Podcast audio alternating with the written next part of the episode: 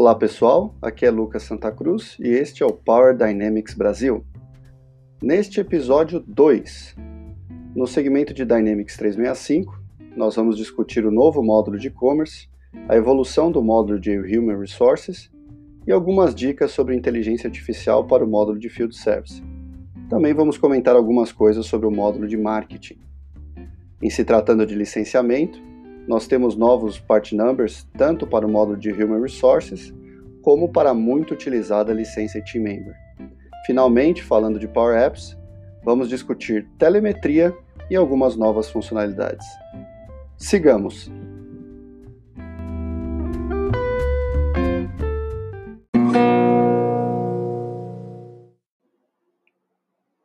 Bom, em se tratando de Dynamics 365, acredito que a principal notícia que nós tivemos nessa semana que acabou de passar foi o lançamento oficial do Dynamics 365 Commerce. Bom, o Commerce né, é uma nova versão do antigo Dynamics 365 Retail, que francamente não teve uma atração tão grande assim no Brasil. É um produto que aparentemente é popular nos Estados Unidos, mas aqui no Brasil não tive a experiência de muitos projetos é, envolvendo a tecnologia. De todo modo, parece ser uma solução promissora. É, o Dynamics 365 Commerce ele reúne numa única plataforma a parte de comércio digital, e-commerce tradicional, é, software de frente de lojas, que a gente chama em inglês de POS, né, que é Point of Sale, toda uma parte de onboard e orientação a funcionários que trabalham no varejo, né, controle de tarefas e colaboração, ferramentas de treinamento, parte de engajamento com o cliente voltada à fidelidade, informações personalizadas durante o atendimento para que o vendedor na loja possa fazer ofertas mais assertivas. E toda a parte de back-office, que tradicionalmente é, envolve uma solução de varejo. Então, a gente está falando de gestão de estoques, é, faturamento, gestão contábil e assim por diante.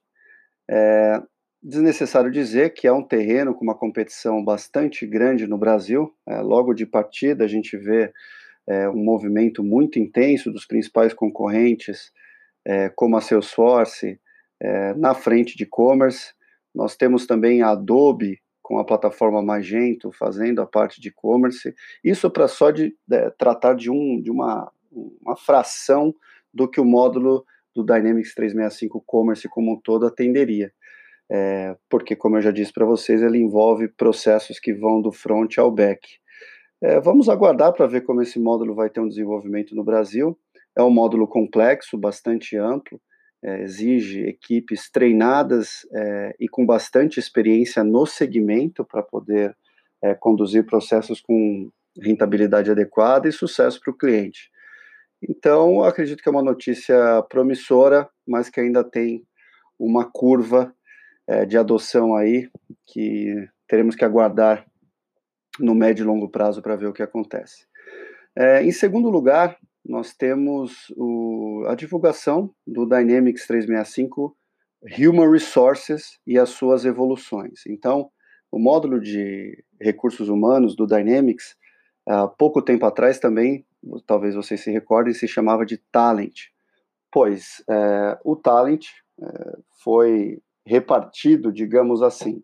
Então, os antigos módulos de atração e onboarding de funcionários, agora a Microsoft está direcionando para o chamado LinkedIn Talent Hub. Então, é uma solução da LinkedIn uh, para é, exclusivamente processos de atração, recrutamento, seleção de funcionários e onboarding de funcionários. É, para os clientes que já utilizavam o Talent, inevitavelmente eles terão, é, quando seus contratos expirarem, se eles usavam os processos de atração e onboard, vão ter que recorrer a Adobe, a Adobe não, perdão, a LinkedIn e conversar sobre a continuidade da sua utilização utilizando o produto da LinkedIn, inclusive com licenciamento através da LinkedIn e não mais através de um contrato Microsoft.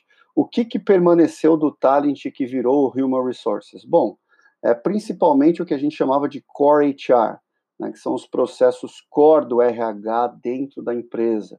Então, estamos falando de planos de benefício, critérios de elegibilidade, uh, plano de carreira, contratação, movimentação de funcionários entre áreas e assim por diante. Então, é, tudo sob um ponto de vista mais de back-office, vamos colocar assim, é, e esses processos tradicionais de RH estarão concentrados no Human Resources. Não só isso, mas o Human Resources também oferece portais de autoatendimento para os colaboradores, mas esses portais, como eu disse, são para aqueles que já estão contratados, não tem aquele enfoque do Attract Onboarding que era para possíveis é, contratados, né, candidatos que estão ali interessados em trabalhar na empresa. Então, é, vocês podem, através do link que eu compartilhei é, neste episódio, dar uma olhada nas novidades e nas atualizações do módulo. Na sequência, eu vou falar um pouquinho sobre o licenciamento, mas o principal é compreender então que o Talent foi quebrado, a parte de atração e onboarding ficou com a LinkedIn e a parte de Core HR agora se chama Dynamics 365 Human Resources. É, concluindo as atualizações do Dynamics 365 nesta semana, nós tivemos um post da Microsoft com sugestões de utilização de inteligência artificial para o módulo de Field Service. Então, muitas das aplicações de inteligência artificial já estão prontas em alguns módulos. É, em outros casos, a Microsoft oferece sugestões para que você possa alavancar é, os mecanismos de inteligência artificial do Edge, por exemplo, em benefício do negócio dentro do Dynamics. Esse é o caso do Field Service em particular. Então, entre os três cenários que a Microsoft destaca, vocês poderão ler em mais detalhes através dos links que eu coloquei, é a otimização de agendamento de recursos. Então, esse é o clássico, talvez um dos principais processos dentro do módulo de Field Service, seja o agendamento automático de recursos humanos ou recursos físicos. A inteligência artificial permite otimizar esse agendamento, cruzando a disponibilidade com o skill dos recursos, senioridade, capacidade de acordo com o trabalho necessário e assim por diante. É, o segundo ponto que a Microsoft destaca é o que ela chama de empoderamento dos técnicos em campo. Então, hoje, os técnicos que vão executar uma ordem de serviço ou uma ordem de manutenção têm a capacidade, por exemplo, é, de, durante o atendimento, contar com uma cópia é, digital é, virtualizado daquele equipamento que está sendo está é, recebendo a manutenção. Ele consegue, através de, da coleta de algumas informações em campo, é, obter sugestões de ações a partir da inteligência artificial. Então, essa é uma fonte importante de aplicação que a gente pode trabalhar. E, finalmente, é, melhorar a experiência do cliente como um todo. Então, hoje nós já temos mecanismos de inteligência artificial que conseguem, que conseguem inclusive, antecipar problemas, né? Então, de forma proativa, podem sugerir, é, a inteligência artificial pode recomendar ações de reparo proativo, é, que a gente chama de self-healing, né? O, o, mesmo equipamento com orientação remota pode fazer uma rotina é, de, de reparo, é, pode ter alertas proativos, além de alertas reativos, assim por diante. Então, é, os três pilares de sugestões que a Microsoft trabalha para o Field Service Inteligência Artificial, otimização de gestão de recursos, empoderamento dos técnicos e melhoria da experiência do cliente. Finalmente, a última notícia que nós temos é uma dica, na verdade, funcional que a Microsoft ofereceu, referente ao Dynamics 365 Marketing. Então, se você já utiliza o Dynamics 365 Marketing, uma ferramenta muito bacana, está é, tá sendo utilizada cada, por cada vez mais empresas aqui no Brasil. Ainda tem alguns desafios voltados a licenciamento, em alguns cenários pode ser um pouquinho salgado o preço de licenciamento, mas via de regra é uma ferramenta muito bacana de se usar, muito poderosa e de muito simples configuração e, e treinamento. Bom, a dica da Microsoft foi para que o cliente ou os integradores realizem a autenticação dos domínios é, que vocês utilizam para envio de e-mail marketing dentro da ferramenta, porque isso é, diminui sensivelmente a probabilidade dos seus e-mails caírem em redes anti-spam. Então, se você tem interesse, é, é um post um pouquinho mais técnico, você pode acessar o link que eu postei aqui e você terá toda a descrição das ações necessárias. Ok? Vamos agora falar um pouco de licenciamento. Vamos Vamos falar agora de licenciamento. Nós temos duas pequenas novidades em se tratando de licenciamento. Primeiro que no Licensing Guide agora de fevereiro de 2020, é, nós temos as novas licenças no módulo de Human Resources que eu comentei anteriormente.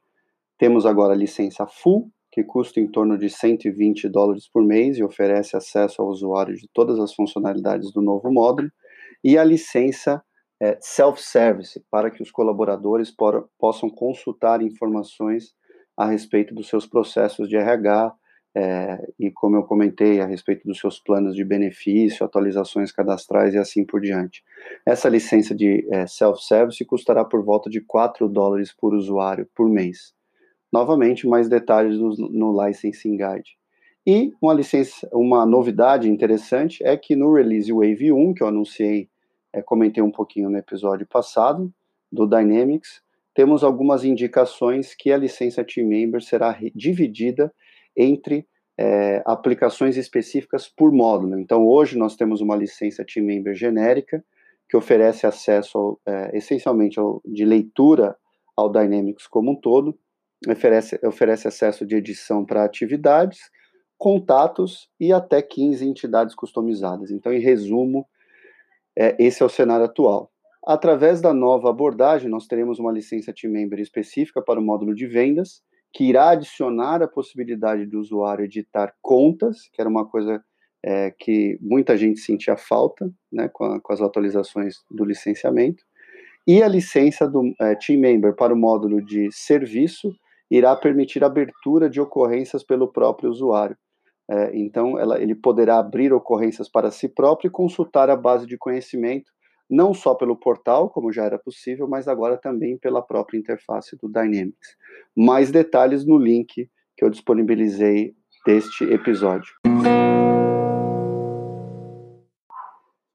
Em se tratando de Power Apps, nós temos duas dicas técnicas e curtas. A primeira delas é uma forma de você conectar o seu aplicativo no Power Apps ao Azure Application Insights para monitorar a utilização, o login de usuários, quais as telas mais utilizadas e assim por diante. No link é, deste, no corpo do descritivo deste episódio, você poderá ver um passo a passo de como fazer isso. E a segunda novidade em termos da plataforma Power Apps é simples, mas muito interessante e útil. Em qualquer aplicativo model driven, ou seja, também nas suas aplicações, nos seus apps do Dynamics 365, agora é possível trabalhar com formulários modais, que a Microsoft está descrevendo como MFD, Main Form Dialog. Então, é a capacidade de você, trabalhando num determinado formulário, realizar o pop-up de um novo formulário sem sair de onde você estava trabalhando, imputa as novas informações, dá um OK e aquele formulário sai da tela. Antes nós tínhamos um recurso parecido com através do Quick Create, né, que era uma tela que aparecia verticalmente no canto direito da tela. Por exemplo, quando você estivesse cadastrando uma conta, você poderia rapidamente cadastrar um novo contato dessa conta. Mas a vantagem do MFD, do Mainform Dialog, é que a extensão de informações adicionais que a gente pode imputar sem sair do registro original é muito maior. Você pode consultar os detalhes de como habilitar essa funcionalidade e instalá-la no seu aplicativo no link também do episódio.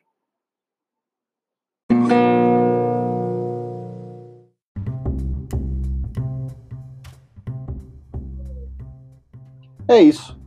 Muito obrigado pela sua audiência. Se você tiver dúvidas, sugestões ou comentários, por favor, envie seu recado de voz através do site www.anchor.fm/powerdynamics ou através do meu perfil no LinkedIn www.linkedin.com/in/lucas Santa Cruz. Até a próxima semana.